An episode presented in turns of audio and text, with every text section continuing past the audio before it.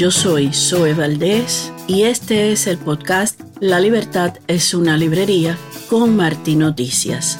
Hoy vamos a tratar otro libro y hablar de otras libertades y de una gran escritora que siempre fue muy importante, no solo para mí, para muchísimos lectores y personas que eh, en esa época en que ella surgió eh, tenían gran, un gran interés por verse reflejados en una obra tan eh, extraordinaria, tan magnífica, en defensa de las libertades y en defensa también de una filosofía del capitalismo y del empresario, pero no solo del empresario, de otros ciudadanos dentro de las libertades en este mundo que ella observó muy bien a través primero de su literatura. Me refiero a Ayn Rand y el libro que vamos a hablar, el libro de Ayn Rand, es Para el Nuevo Intelectual.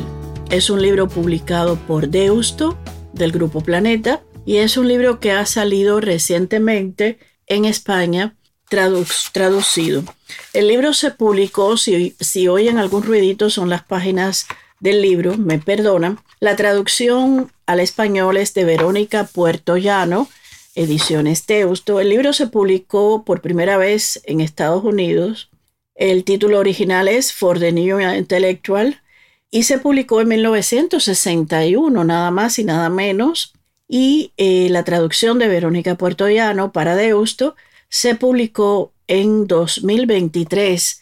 Es un libro muy reciente del que yo verdaderamente tengo, al leerlo, siento un enorme, pero un enorme placer e identificación, ¿no? Les voy a contar, como seguramente algunos de ustedes sabrán, quién es uh, Ayn Rand. Ella misma se define muy bien, pero les voy a contar quién es a través de los datos más precisos, ¿no? Ayn Rand nació en San Petersburgo en 1905 y murió en Nueva York en 1982. Fue una escritora y filósofa nacida en Rusia y nacionalizada estadounidense. Tras publicar sus dos primeras novelas, Los que vivimos, 1936, e Himno, 1938, el éxito le llegó con El manantial 1943 y La rebelión de Atlas 1957, su obra cumbre que fueron llevadas al cine como recordarán, ¿no? En ellas, Rand desarrolló su filosofía conocida como objetivismo, en la que concreta su original visión del hombre como un ser heroico con su propia felicidad, como el propósito moral de su vida, con el logro productivo, como su actividad más noble y con la razón como su único absoluto. Más tarde establecería los fundamentos teóricos de dicha filosofía en sus libros de no ficción, Introducción a la Epistemología Objetivista de 1979, La Virtud del Egoísmo de 1964, Capitalismo, el Ideal Desconocido 1966 y el Manifiesto Romántico 1969. Su legado continúa siendo enormemente influyente entre conservadores y libertarios, tanto en Estados Unidos como en el resto del mundo, porque choca de frente contra la inercia cultural adquirida, cuestionando el eje misticismo, altruismo, colectivismo y sustituyéndolo por una filosofía basada en razón, egoísmo, capitalismo. Hay, como ustedes saben, un instituto Ayn Rand que yo les recomiendo visitar en su página web. Yo me sentí muy identificada cuando leí Los que vivimos porque esa novela, que es su primera novela, eh, describe muy bien un contexto muy particular del sovietismo, del stalinismo, y me sentí identificada porque precisamente con mi novela La Nada Cotidiana, que la observación a través de una mujer era lo que yo eh, en una sociedad eh, como la cubana, como la Castro comunista, era lo que yo perseguía, ¿no? Hacer el análisis a través de esta mujer, una mujer con dos eh, personas muy importantes en su vida, dos hombres, y con un nivel de, reflexión a través siempre de la cotidianidad. Eso es lo que, lo que yo quise hacer con la nada cotidiana y en los que vivimos está un poco también esa, eh, ese deseo y ese estamento de, la novela, ¿no? Vamos a ver cómo Ayn Rand se define ella misma, ¿no? Ella misma se define, yo estoy pasando ahora las páginas de, del libro, ustedes oirán los, ruidos de las páginas, que son además unos ruidos tan agradables porque son el ruido, el ruido de, la, de la libertad debe, el sonido de la libertad, eh, y voy a estoy citando el título de esa película que todos deben ver eh, acerca de, los niños robados, pero el sonido de la libertad eh, es también el sonido de pasar las páginas de un libro, ¿no? ¿Quiénes serán los nuevos intelectuales? se pregunta Ayn Rand y ella escribe, cualquier hombre o mujer que esté dispuesto a pensar, todos aquellos que saben que la vida del hombre debe ser guiada por la razón, aquellos que valoran su propia vida y no están dispuestos a entregarla al culto, a la desesperación, en la jungla moderna de la impotencia cínica, como tampoco están dispuestos a entregar el mundo del el mundo al, oscurantismo y al régimen de los salvajes. Este libro presenta los fundamentos de la filosofía de Ayn Rand para quienes deseen adquirir una visión integrada de la existencia. En el ensayo que da título al libro ofrece un análisis de la cultura occidental, explica las causas de su progreso, su declive y su presente bancarrota y señala el camino hacia un renacimiento intelectual. Ayn Rand alza el estandarte de la razón, el individualismo y el capitalismo contra las doctrinas del misticismo, el altruismo y el colectivismo que hoy prevalecen. Las novelas en las que se presenta sus nada convencionales puntos de vista se han convertido en clásicos modernos. Y ella dice en el prefacio, este libro está dirigido a quienes deseen asumir la responsabilidad de convertirse en los nuevos intelectuales. Contiene los principales pasajes filosóficos de mis novelas y presenta las líneas generales de un nuevo sistema filosófico. La totalidad del sistema está implícito en esos extractos, en particular en el discurso de Galt, pero sus fundamentos son señalados solo en sus términos más generales y requieren una presentación detallada y sistemática en un tratado filosófico. Estoy trabajando actualmente en dicho tratado que se ocupará de forma predominante de una cuestión apenas abordada en el discurso de Galt la epistemología, y presentará una nueva teoría de la naturaleza, la fuente y la validación de los conceptos. Esta obra requerirá varios años. Hasta entonces ofrezco el presente libro como guía o resumen para quienes deseen adquirir una visión integrada de la existencia. Pueden considerarlo un esbozo básico les procurará la orientación que necesiten, pero solo si reflexionan y comprenden el significado exacto de las plenas conclusiones de estos extractos. A menudo me preguntan si soy principalmente novelista o filósofa. La respuesta es ambas cosas. En cierto sentido, todo novelista es filósofo porque uno no puede presentar una imagen de la existencia humana sin un armazón filosófico.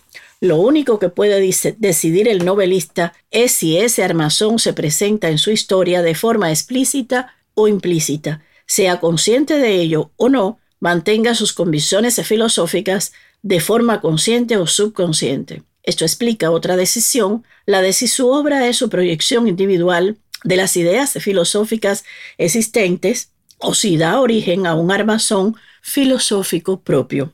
Yo opté por lo segundo. Esa no es la tarea específica de un novelista, aunque yo tuve que abordarla porque mi visión básica del hombre y la existencia estaba en conflicto con la mayoría de las teorías filosóficas existentes. Para definir, explicar y presentar mi concepto del hombre, tuve que convertirme en filósofa, en el significado específico del término. Para quienes puedan estar interesados en el desarrollo cronológico de mi pensamiento, he incluido extractos de mis cuatro novelas. Pueden observar la progresión desde un tema político en los que vivimos hacia un tema metafísico en la rebelión de Atlas. Estos extractos son necesariamente resúmenes condensados porque la declaración completa de los personajes involucrados se presenta en cada novela.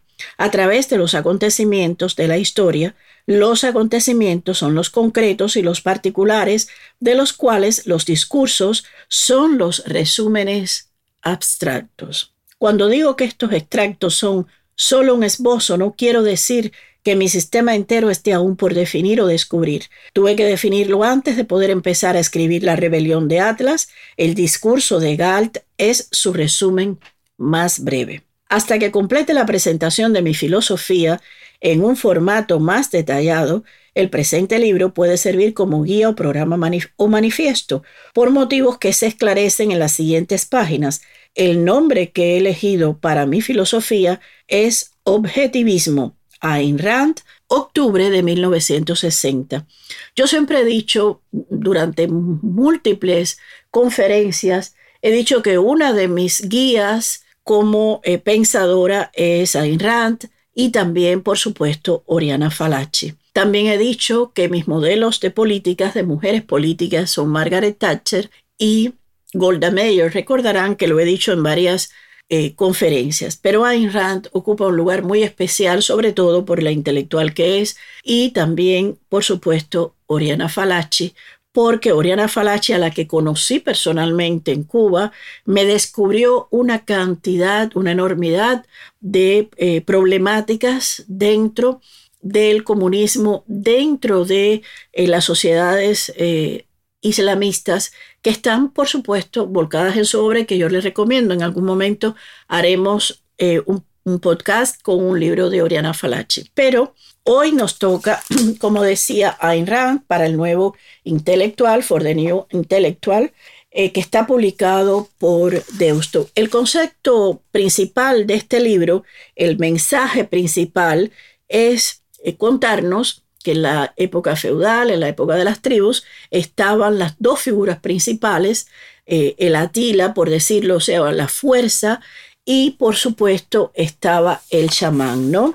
Ella hace una explicación muy importante de quién es para ella el Atila, de quién es el chamán, ella lo explica eh, clara, muy claramente, y eh, desde luego nos habla del hombre de fe, que sería el chamán, y el hombre de, eh, de la tarea, de la fuerza, que sería el Atila, ¿no? La filosofía en esa época existía como una doncella de teología y la influencia dominante era apropiadamente la de Platón en la forma de, Plotino y Agustín de Hipona. Ahí habla ya más bien de lo que era eh, pues lo que podía, en lo que podía resumirse esa Edad Media, ¿no? En el Renacimiento, que no destronó a Atila, ya lo, lo, aclara muy bien de inmediato, se aferró a su decadente poder durante algún tiempo más, construyendo monarquías absolutas sobre los restos de su desmoronado estado feudal. Pero una vez más, como en la, en la era grecorromana, Atila resultó ineficaz cuando hubo de vérselas por su cuenta. Y también en la revolución industrial, ella sigue eh, hablando de mm, la importancia que que tuvo esa revolución industrial al completar la tarea del renacimiento. Arrancó Atila de su trono, dice, por primera vez en la historia, los hombres obtuvieron el control sobre la naturaleza física y se liberaron del poder de los hombres sobre los hombres, es decir, los hombres descubrieron la ciencia y la libertad política. La primera sociedad de la historia, y cuyos líderes no eran ni Atilas ni chamanes, una sociedad guiada, dominada y creada por los productores, fueron los Estados Unidos de América. El código moral implícito en sus principios políticos no era el código de autosacrificio del chamán. Los principios políticos encarnados en su constitución no eran el cheque en blanco de Atila para la fuerza bruta, sino la protección de los hombres contra cualquier ambición futura perdón, de Atila. Los padres fundadores no eran pasivos ni místicos del culto a la muerte, ni saqueadores sedientos de poder como grupo político, fueron un fenómeno insólito en la historia. Eran pensadores que también eran hombres de acción. Habían rechazado la dicotomía entre cuerpo y alma con sus dos corolarios, la impotencia de la mente del hombre y la condena de esta tierra. En una sociedad dominada por una filosofía de la razón, no tiene cabida el régimen del miedo y la culpa. La razón requiere libertad, confianza en sí misma y autoestima. Requiere el derecho a pensar y actuar según lo oía uno su pensamiento, el derecho a vivir de acuerdo con el juicio independiente propio. La libertad intelectual no puede existir sin la libertad económica. Una mente libre y un mercado libre son corolarios. El sistema social sin precedentes, establecido por los padres fundadores, el sistema que fijó las condiciones, el ejemplo y la pauta para el siglo XIX extendiéndose a todos los países del mundo civilizado, fue el capitalismo. Pero durante el siglo XIX el mundo se acercó a la libertad económica por primera vez y única vez en la historia. El grado de libertad económica de cualquier país determinado era el grado exacto de su progreso. Estados Unidos, el más libre, fue el que más progreso alcanzó. El capitalismo barrió la esclavitud material y espiritual, reemplazó a Tila y al chamán, al saqueador de la riqueza y al proveedor de revelaciones, con dos tipos de hombre, el productor de riqueza y el proveedor de conocimiento, el empresario y el intelectual. Aquí ella hace una descripción absolutamente interesantísima y muy necesaria de conocer de lo que es una sociedad libre, que tiene que ser una sociedad informada, una sociedad libre tiene que contar con el honor de sus intelectuales y después, claro, llega el momento en que ese, eh, esa sociedad fue eh, absolutamente eh, destrozada y digamos que deconstruida, deconstruida exactamente por el comunismo. Cuando declaran que no ven diferencia entre el poder económico y el poder político, lo cual significa ninguna diferencia entre dar un trabajo y atracar, ninguna diferencia entre Estados Unidos y la Rusia soviética, están confesando un abyecto miedo del chamán a la realidad, lo que los hace equiparar al productor con un Atila. Ninguna conversación, cooperación, acuerdo o comprensión es posible entre hombres que sustituyen la prueba por la emoción. Esto es muy importante eh, entenderlo. El libro está todo el tiempo haciendo eh, una gran diferencia entre lo que fue, lo que es el empresario y el intelectual y lo que pudo ser también y fue el empresario como intelectual dentro del capitalismo y cómo el comunismo viene a dividirlos, como viene a destrozarlo, a desmenuzarlos para eh, imponer al intelectual crítico, al intelectual más cercano de la sin razón, al intelectual ideologizado, al intelectual que quiere eh, entender la sociedad desde un patrón de, eh, pues, consideración única, como si él fuera al mismo tiempo el chamán y la tila y por supuesto sea ayudado por los eh, mecenas de los impuestos eh, que todos los trabajadores y los empresarios y los proveedores deben pagar. Es muy necesario que estudien este libro a fondo. Yo les voy a poner una entrevista para que oigan la voz de Ayn Rand en inglés, yo voy a ir traduciendo, y puedan llevarse una idea de lo que decía esta gran intelectual, esta gran novelista y esta gran pensadora y filósofa que fue Ayn Rand. Ella dice, mi filosofía, en esencia, con su propia felicidad como el objetivo moral de su vida, su logro productivo como y la razón como su único absoluto, Ahí le hacen una pregunta, yo no voy a poner la pregunta, pero voy a seguir poniendo la voz de ella.